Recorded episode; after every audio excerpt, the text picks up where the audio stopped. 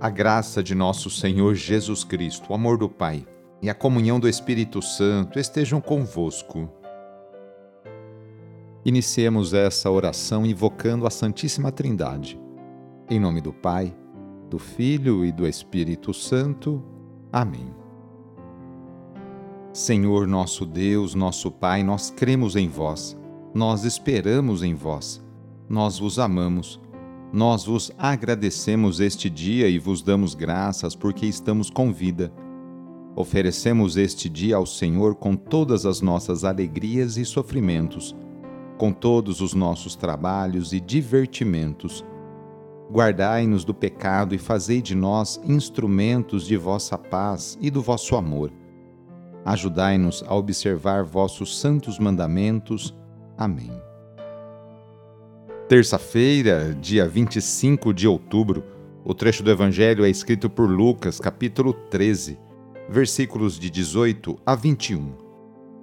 Anúncio do Evangelho de Jesus Cristo segundo Lucas.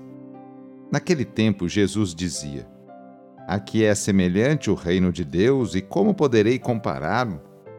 Ele é como a semente de mostarda que um homem pega e atira no seu jardim a semente cresce, torna-se uma grande árvore, e as aves do céu fazem ninhos nos seus ramos. Jesus disse ainda: Com que poderei ainda comparar o reino de Deus? Ele é como o fermento que uma mulher pega e mistura com três porções de farinha, até que tudo fique fermentado. Palavra da Salvação. Hoje a igreja no mundo inteiro, e de uma forma mais especial, mais carinhosa aqui no Brasil, a gente celebra o dia de Santo Antônio de Santana Galvão, o Frei Galvão.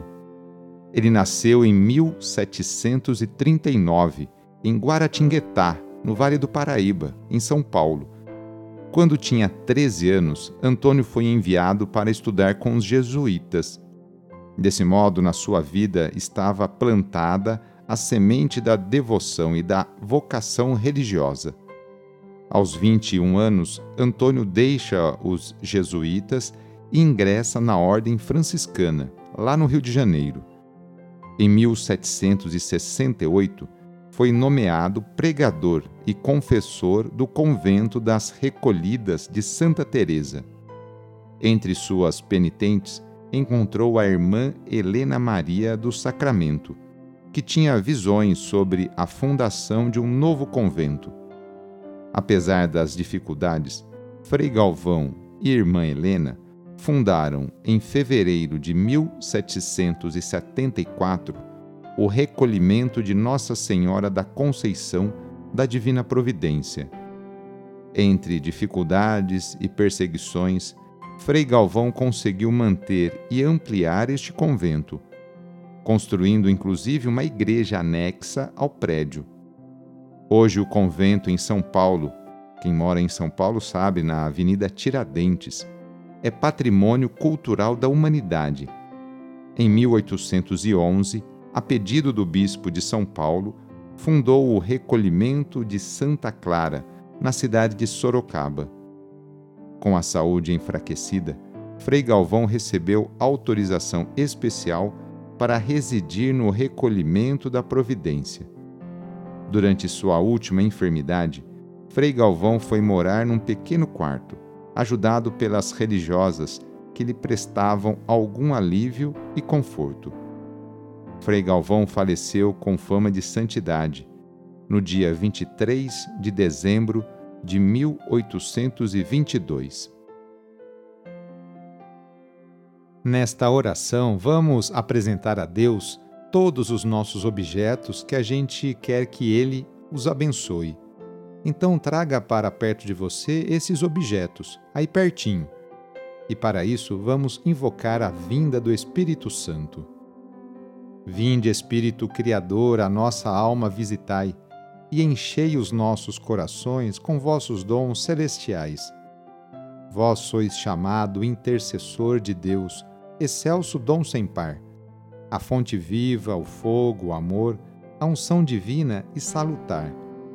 Sois o doador dos sete dons, e sois poder na mão do Pai, por ele prometido a nós, por nós seus feitos proclamai. A nossa mente iluminai, os corações enchei de amor. Nossa fraqueza encorajai, qual força eterna e protetor. Nosso inimigo repeli e concedei-nos a vossa paz. Se pela graça nos guiais, o mal deixamos para trás. Ao Pai e ao Filho Salvador, por vós possamos conhecer que procedeis do seu amor, fazei-nos sempre firmes crer. Amém. Oremos. Derramai, ó Deus, a vossa graça em nossos corações e sobre esses objetos, sobre a Bíblia, terço, medalha, chaves, imagens, vela, enfim, a todos os objetos que apresentamos para se tornarem um sinal da vossa bênção e da vossa graça para todos que os utilizarem para rezar com espírito de fé e de oração. Então desça sobre esses objetos a bênção do Deus Todo-Poderoso, Pai, Filho e Espírito Santo. Amém. A nossa proteção está no nome do Senhor, que fez o céu e a terra. O Senhor esteja convosco, Ele está no meio de nós e pela intercessão de São Judas Tadeu, desça sobre você, sobre a sua família, sobre o seu trabalho e intenções a bênção do Deus Todo-Poderoso. Pai, Filho e Espírito Santo. Amém. Foi muito bom rezar com você hoje. Se esta oração está te ajudando, eu fico muito contente. Então envie o link da oração para seus contatos familiares, amigos, conhecidos.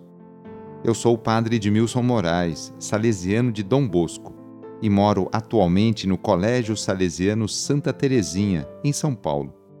Que Deus continue abençoando você e sua família. Abraço e até mais!